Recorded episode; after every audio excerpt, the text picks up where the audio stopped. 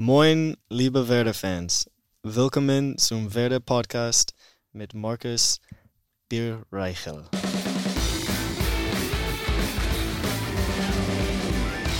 Herzlich willkommen zur 50. Folge unseres Werder-Podcasts, der wie üblich von Medientechnik Koik präsentiert wird. Heute mit einem Gast, der aktuell fleißig Deutsch lernt und auch schon einiges versteht, sich in seiner Muttersprache aber dann doch deutlich sicherer fühlt. Deshalb machen wir das heute mal auf Englisch.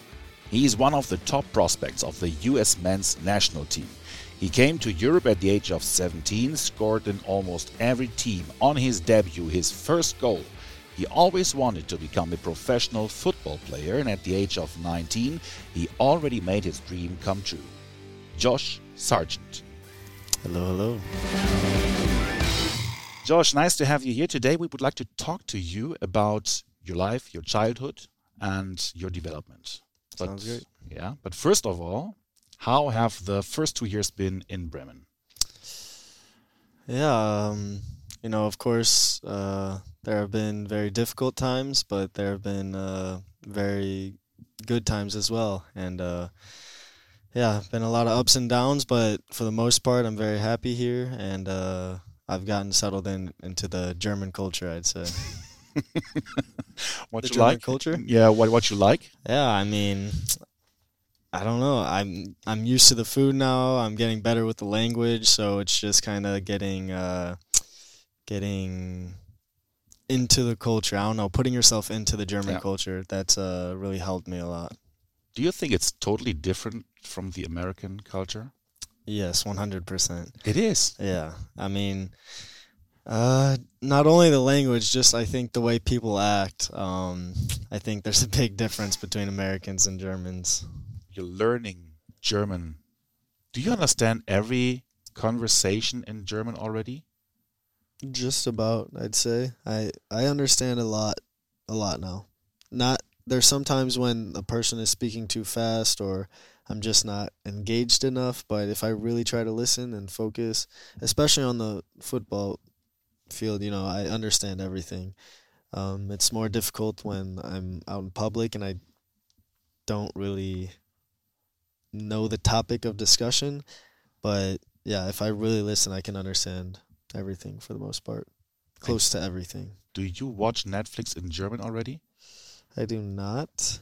I mean, I have. Uh, so my German teacher actually told me it's it's nice to just put German on in the background. You don't even have to focus, just so you can always hear it and listen. So I I'll put it on the TV when I'm not watching, and I'll just listen to it as I'm doing other things. But I haven't watched anything in German yet. It's too hard. Maybe if I watch it in German and put it in English subtitles, that'll help. Do it with dark. I actually started that not knowing it was a German show and because I just saw it was one of the popular shows on Netflix right now. So I played it and then they started speaking German and I was like, "What is this?" and I changed it to English right away. But I heard it's a good show. I watched the first couple episodes in English and then I kind of just didn't f- follow up on it, but maybe I should get back into it. Okay. Let's start at the beginning. You come from O'Fallon, Missouri. Yes. Population of 80,000 and plenty of options to do what you always wanted to do when you're a kid. But your choice was from the very beginning football. Football, football, football. Correct. Yeah. Uh, yeah. I mean, I was growing up in a football family. Both of my parents played all the way until college. My older sister played also, and uh, yeah. I mean, growing up, I played a lot of different sports, but football was just always my favorite, and uh, I think I was the best at it as well. So I just stuck with it. Have your parents ever told you what your first word was? yes. It Do you- was? Do you know what it is? I or are you just wondering? I, I know what it is. uh, it was ball. Yes. Yes. yes. That's what your dad said in an interview, and you always got stuck to the ball. yeah. Yeah. You said it. Uh, football runs in your blood because of your mom and dad, um, and you always wanted to play in a team, starting at the age of three, Yep. but you couldn't. No, there was no. I don't think there were teams with a bunch of three year olds on them. So I forget how old the team was that I started on, but I knew they were a year or two older than me. Yeah, I think they had to be four to play in the team. Yeah, yeah, And so your parents said, yes, he's four. yeah. Yep. And then the first game was, Yeah, I think uh, if I remember right, um, I think I scored eight goals that game. I'm not sure. uh, your dad's at nine. Something up there. Yeah, went really well. Maybe not everybody knows how school activities work in the US. Um, to explain it to them, when you go to school, you have the chance to attend sport classes after the school, playing football, basketball, track and field, baseball. Yeah. Was there the possibility for you to attend soccer as well? Sorry, football. It's okay. Um, no, just because I, in the with the league I was in, it's called the academy in uh, in the U.S. and um, I'd say that's the biggest youth league in America.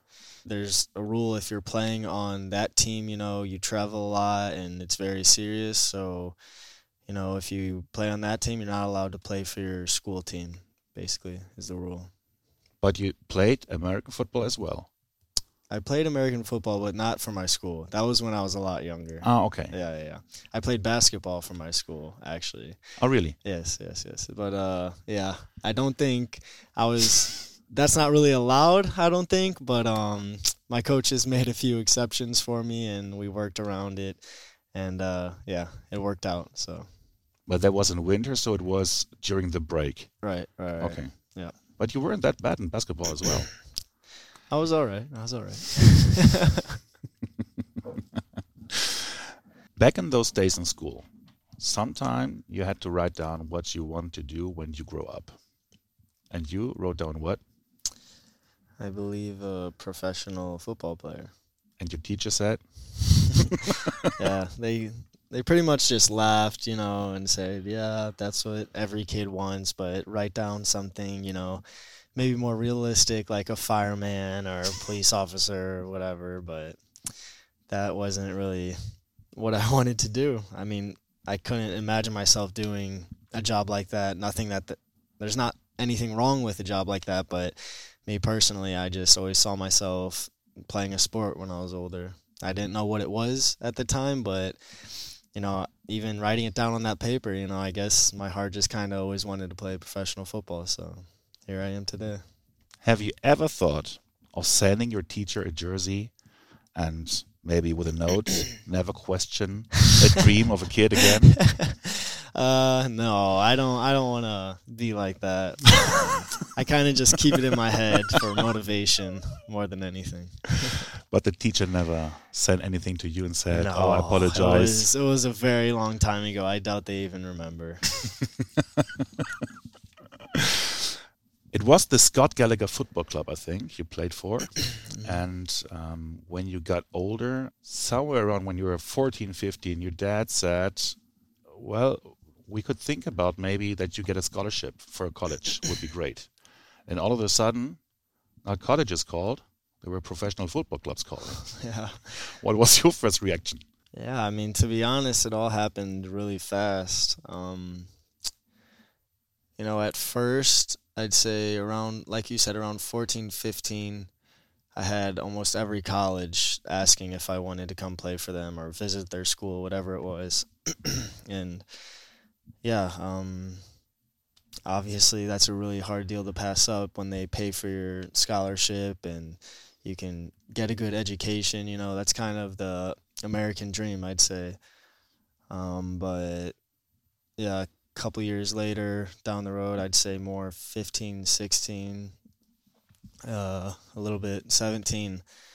Uh, more professional teams started to show interest, and um, I think my dream sort of started to become more of a reality quicker than I thought it would be, or faster than it would.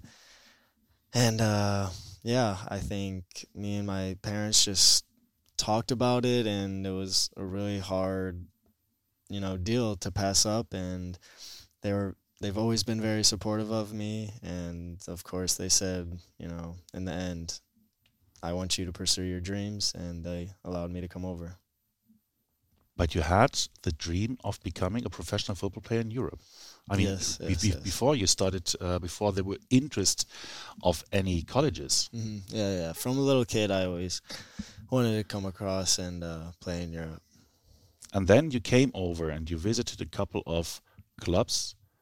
And can you say where did you go? Was it Netherlands? Yeah, I went to PSV Eindhoven first, and then came over here to Germany afterwards and uh, trialed at a few clubs. And then you came to Werder. And the Yeah. first thing you said was, "This is it."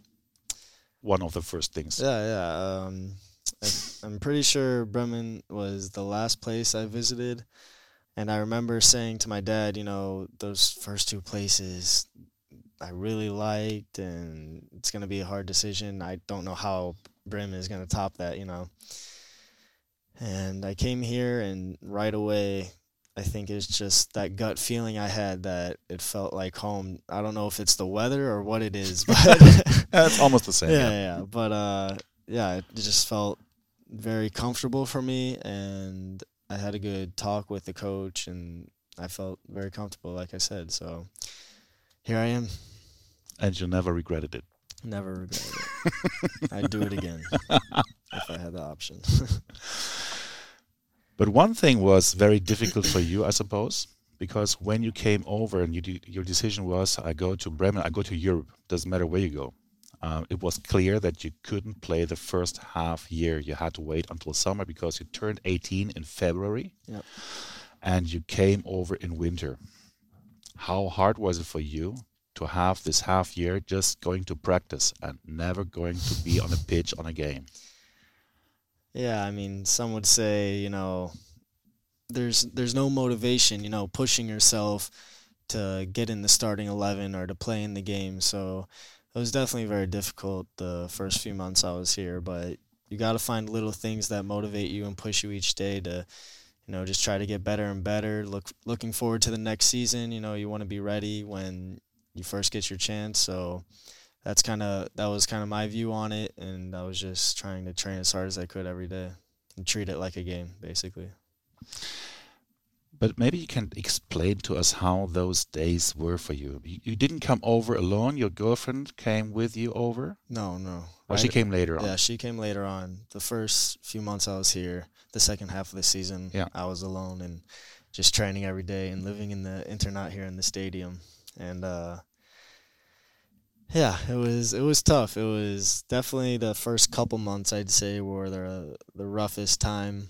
Uh, just you know, going to training, going back to my room, eating, watching TV, Homesick. yeah, being homesick with the time difference. My friends were at school. I couldn't really talk to anybody. Parents were at work, so it's definitely very difficult. But Netflix got me through it most of the time.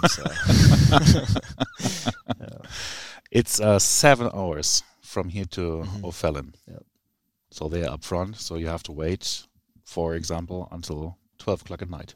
yeah, To school, call them. school ends around three, so it's very late whenever we actually got. And after after school, you know, they're into sports and Yeah. doing things. So yeah, it was very difficult to talk to them. On occasions, like traditional holidays, let's say Thanksgiving, how hard is it to, to stay here without the family? Or does the family come over? Yeah, uh, it's a good question. I mean, Bad topic. yeah, it's it's definitely nice having my girlfriend here. Of course, she she's been a huge support for me, and you know, I have that sense of family over here, so to say. So, yeah, of course, that helps a ton. But yeah, I miss my family a lot during holidays. It definitely sucks, and you know, we both understand that this was kind of the sacrifice we would be making when I came over here. And uh, yeah, you know, we try to call on those days and somewhat celebrate together, but it's not the same, of course. But you will go over on Christmas. Yes, on Christmas I'll be with them. Okay. The most important holiday, in my opinion. Uh, one thing I was still wondering when uh, we are looking around in, in Bremerhaven, for example, um, there's a basketball club. They have um, a couple of American players there. Um, they have a ice hockey club as well. Um, are you interested going there, maybe um, getting along with them, getting contact with other American players, or do you still want to stay here in your, let's say, football base and mm. uh, just stick around your guys? Another good question. Um, yeah, I mean, for the most part, you know, I'm just here in Bremen and I'm training and resting and taking care of my body and uh, spending time with my girlfriend, of course. So um, there's not a whole lot of time to go and do other things, but you know when I can, I've connected with a basketball player, and I know a guy who was in Bremerhaven. He's in Dusseldorf now. Uh, he's from Canada, and uh, yeah, I, they reach out to me or I reach out to them. You know, it's uh, we try to get in contact with each other. And it's nice to keep up with each other. And if you ever want to go to a basketball game or hockey game, they'll help me out. And of course, if they ever want to come here, I'd help them out. So yeah, it's it's nice having other Americans around. Does it help a little to get over this homesickness? I mean, yeah. I mean, I'd say I've been over the homesickness for a while now, but it definitely helps. Okay, now let's um, move on and talk about your career in the national team. For a lot of people, you're one of America's big hope, one of the top prospects of the U.S. national team. Rising Stars, they name it. It's a series they made at YouTube. And uh, you belong to them. Who belongs as well to these young guns? Uh, I can't remember all of the videos. I think um, I think Christian Pulisic, Weston McKennie, Tyler Adams, Timothy Weah. Those do are all the young guys, I think. yeah, but do you have um, a good relationship? I mean, Christian Pulisic, when when you came over, he already played for Borussia Dortmund and um, had a couple of caps in the national team and scored a lot of goals. Did you have contact right away, or? Um, yeah, they. I'd say I wasn't super close with uh, Weston and Christian. Just you know, they were older and we didn't really have the chance to talk much, but they obviously reach out. They had reached out once in a while to just say hi and introduce themselves or ask if I need any help with anything, and they're they were a big help, of course. And uh, with Tyler Adams and Timothy Weah, we played on youth national teams for a long time, especially Timothy Weah. I played with him since the U14 national team. And uh, yeah, and with Tyler Adams, we also played together for a little bit. But um, yeah, they are all they are all uh, good support for me. How would you describe the hype um, all around those young players in the U.S. men's national team? I mean, uh, when you're at home, can you go to the movies? and without anybody saying, "Hey, Josh, can we make a selfie?" Yes, I can. I just say, you know, there's bigger sports in America that fans care about, American football, basketball. So there'll be the occasional person that'll recognize me and say hi, but for the most part, it's really like I'm a normal person when I go back home. But are you one of the most famous persons of O'Fallon, Missouri? Already? Of O'Fallon, Missouri, I'd say so, yes, but we're not a huge city or anything. So Well, 80,000 is not that small. Yeah. It's okay. Yeah, it's okay. Okay. It's okay. Let's go on and to the year 2017. I think the most amazing year in your life.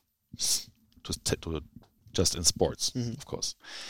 U17 World Cup, U20 World Cup, and the nomination for the men's national team. Did you ever had to pinch yourself in this year 2017 because then there was the contact to Werder Bremen to say, okay, this goes really really fast and this is not a dream. What is happening right now? Yeah, it was definitely an intense year. It's it's funny now when I look back on it, um, but as it was happening, you know, I was going from one thing to the next, so there wasn't really a time to process what was happening.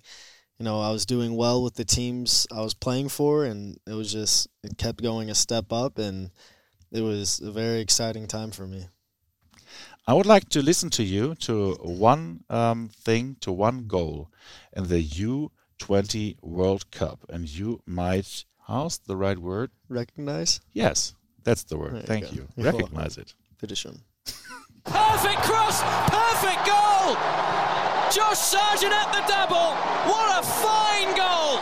At the double. So I'm guessing it was the first game and it was my headball goal. Yeah. Good It was times, good times. Yeah, it was it was very extraordinary. I mean, you, you played U17, you came up to the U20 in India, and yeah, it was like I think your dad said it. Uh, you guys um, called each other, and I mean, India is so so far away, so it was like twelve India hours. was the U17 World Cup. oh, that was U17, But it was still in South Korea, so it was okay. That's not closer. still still very far. But your dad said it in an interview, and I, that was that was very funny. He said, "Well, you guys called each other," and you said, "Yeah, I don't know if I'm gonna be in the in the first team, Mhm. and uh, you don't have to wake up." And uh, Yeah, I remember, like you said, the day before. Um, you know, I kind of, you have the feeling that you know who's going to start and who's not going to start in the game, and yeah, just throughout the week, I just had the feeling that I wasn't going to play. So I called my dad the night before and said, um, "Don't worry about waking up. You know, I'm pretty sure I won't play. Um, you know." Don't don't worry about getting up so early. Get your sleep and go to work the next day, and then just watch it after work or something. But um, yeah, he said he doesn't know what woke him up, but he woke up and switched on the TV and said, you know, might as well see how the game is going. And he saw that the game was just starting and that I was on the screen playing in the game. So it was really cool. I think then he went and woke up my mom right away, or it was the other way around. I don't know who woke up, but I don't want to get in trouble from that. But uh, yeah. you won't. and something very extraordinary is that you almost at all your debuts, you scored a goal. U20 World Cup in South Korea, um, and then the nomination for the men's national team of the United States. And then the first game against Bolivia, Yep. And then this happened. Sargent took that away. What a first touch by John Sargent, who becomes the second youngest player to score on his debut in the modern history of the U.S. men's national team. That's one he'll never forget. First start for the U.S. men's national team, hasn't made a professional appearance yet, and he's got himself his first goal. That's what you want your strikers to do. When those chances pop up, put them away. Yeah, and you did put them away a couple of times. Yeah, yeah. Are those situations burned in your mind? Yeah, I, de- I, I definitely say they're memories I'll never forget. I don't think about them all the time, but you know, when they're brought back up, it's it makes me smile because it's a very good memory, of course. We talked to Greg Berhalter uh, when he came over and um, watched your game. Um, I think it was in February this year. And uh, we asked him about you and your opportunities, your career. And I would like to um, show it to you. Okay. I think specifically um, his quality is um, as a as a goal getter. He's a guy that gets in the right position. When he's in the position, he's able to finish. And you saw it on, on the, the two goals that he scored already. It's opportunistic type of goals, and that's what he thrives on. I think he has very good movement off the ball. And uh, you know, I'm I'm very interested to see today's game and to see how he he translates in, into the starting eleven. Do you have a good relationship to Greg Berhalter? Yeah, I'd say so. Um, getting called into uh, every camp, you know, makes me happy, of course. But just talking to him more and more and getting getting used to each other, of course, it's gonna build a good relationship. Does it help when you have uh, a national team coach um, who has played in Germany as well, that he maybe knows some things and you have questions you could ask him? Yeah, he, he definitely likes to give me advice here and there. You know, when we're not talking about games with national team, he'll pull me aside and we'll talk a little bit about you know just the mentality over here in Germany and yeah, like I said, just giving little tips, you know, um, about how I can help myself thrive over here. Okay. Now we would like to make the goal challenge. I would like uh, you to listen to some live calls of games of yours and you tell me from which game it is. Milos Veljkovic in for Sargent here. On it goes to uh, Eggestein. Pulls back for Sargent. Deflected shot.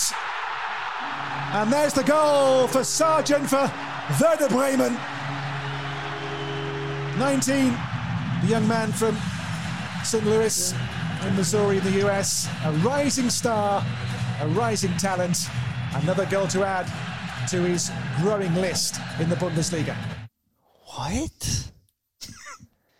You know, I thought it was my first goal, Nope. but it said another goal to add. How many goals did you make at home? This is so bad, but I don't even know. I two, I thought. No, it's three. Three? I help you with one word, he said. Deflected. Yeah, I know, but ah, it was it was the game we just played. It was against um, was it Berlin? Yes! Nice. okay, easy. That one was easy. really easy. Wow. Ah. Okay, next one for you. Sargent. Good nimble work there from him, and the ball in towards the chasing Osako is a good one. It's Osako for Werder Bremen. Has support arriving as well from Sargent. Josh Sargent, like a duck to water in the Bundesliga. What a start to life in the German top flight for the young American. Okay, I'm pretty positive that was the goal against Leipzig. Correct. Nice. And how did you get this one? Yeah, I remember I had it and I passed it to Max Kruse and he hit it over the top to Yuya and Yuya uh, held up the ball very well and I saw there was space on the left side so I just started sprinting towards goal and that was a good pass from Yuya and a good finish. Okay, next That's one. when it kind of clicked. Here's Sargent chasing on. Can he finish? Oh, you bet he can. And that was composure, execution personified. Has to be Augsburg. Yes. yes. Okay. Is this the most or the best goal you ever made? I would say so, yes. In- my opinion, I would say yes. And even not only Bundesliga because you just scored just uh, four goals overall. I would say yes, just because you know I had good goals when I was younger, but this is the highest level, so I would say, of course, this goal against Augsburg. Can you describe it for everybody who hasn't seen it or has it in mind? I think Um, you have it in your mind. Yes, I do. The ball was dropped off to Nuri Sahin in the middle, and he played a good ball over the top. I made a run in behind, and yeah, I took a touch. It hit against my chest, and the goalie was coming to me, so I hit it over him, and then yeah, I went around him and then tapped it in the goal. It was an extraordinary goal. Thank you, thank you. I appreciate it.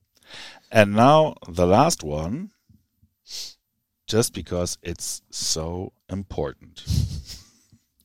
I think I, I know this one.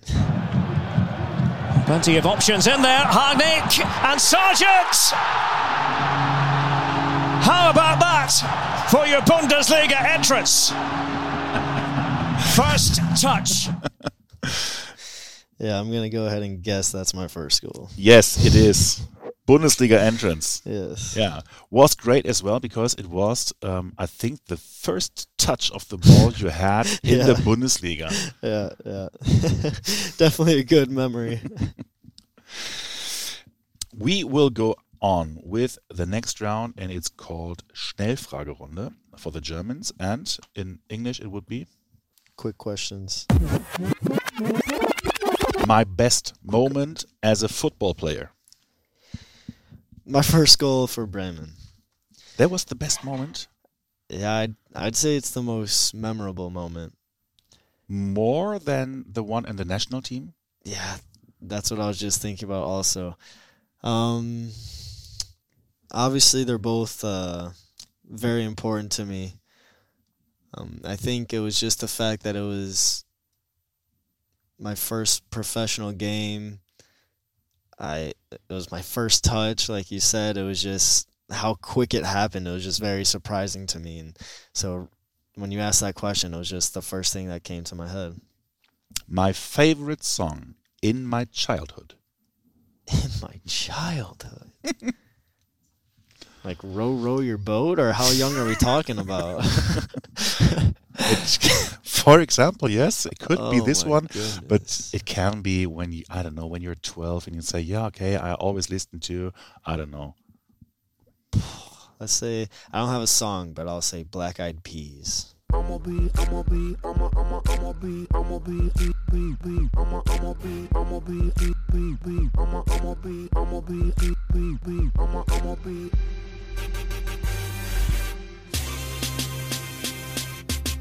I'ma be on the next level. I'ma be rocking over that bass treble. I'ma be chilling with my mother, mother crew. I don't even remember listening to it too much as a kid, but um, when my little sister, when she was very little, we would all be in the kitchen, like my whole family, and we'd put on that song, and then my sister would just go crazy dancing around the kitchen, and it was just a very good memory, or it is a good memory for me. That's why. The song I am listening before every match. Again, I don't really have a song, but I have an artist. Okay. eh, right now, and his name is DaBaby. Huh? Packing the mail, it's gone. Shit like I smell cologne. Yeah. I just signed a deal, I'm on. Yeah, yeah. I go where I want, good, good. Play if you want, let's do it. I'm a young CEO, sure. Yeah, yeah, yeah. The You know him? my body in there. You No, I don't know him. He's just a very famous rapper in the U.S. that a lot of people listen to, and yeah, he gets me ready for games. good. My biggest music idol.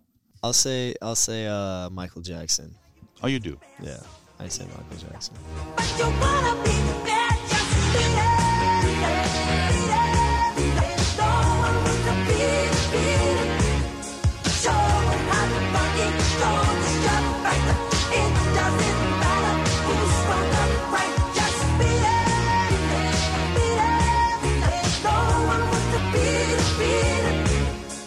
Course, he's the king of pop, but I also like his music. A person I would switch my life for one day.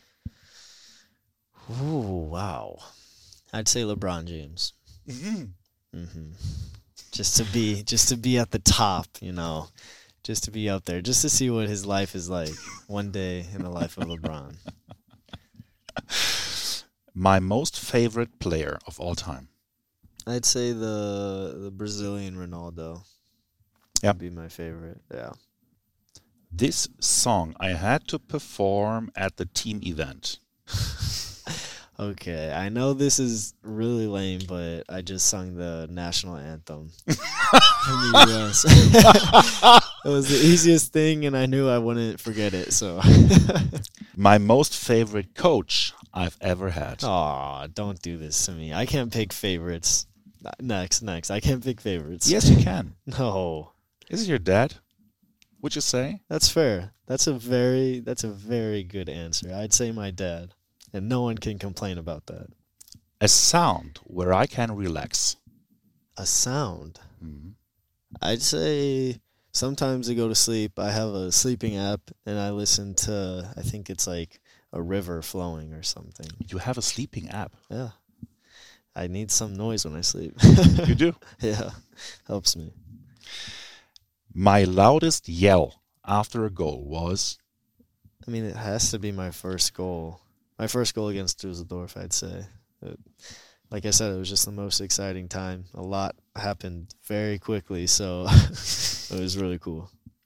Werder Bremen means to me. right now it's one of the biggest things in my life obviously so uh yeah it definitely means a lot and uh there's a very special place in my heart for this club And last question one thing you would like to make in your life? like skydiving or something like that you mean Yeah. Definitely not skydiving, by the way. I hate heights. um, I've always told people that when I'm older, I really want to help out with the environment, whether that's helping clean up the oceans or help with forest fire damage or earthquake damage, whatever it is. I, I just want to make an impact on the world, and that's always been a dream of mine. I know it's some people say it's lame, but that's what I want to do. So, what do you think about Fridays for Future? I didn't know about it when I was in the U.S. To be honest, uh, the first time I heard about it was when I was here, but I think it's I think it's really cool. Uh, a lot of younger people are trying, not just young, some older people, of course, but a lot of uh, younger people are trying to, you know, tell the world to wake up and that there's a lot going on right now. So I think it's a very good thing. Thank you. Thank you very much. If you've got any feedback out there, don't hesitate to send it to us. Mostly preferred via WhatsApp. Our number in Germany is the 0174 668 3808. Thank you for listening, and I hope you tune in next week. Well, then we're going to do it back in German. So long, take care, bye bye.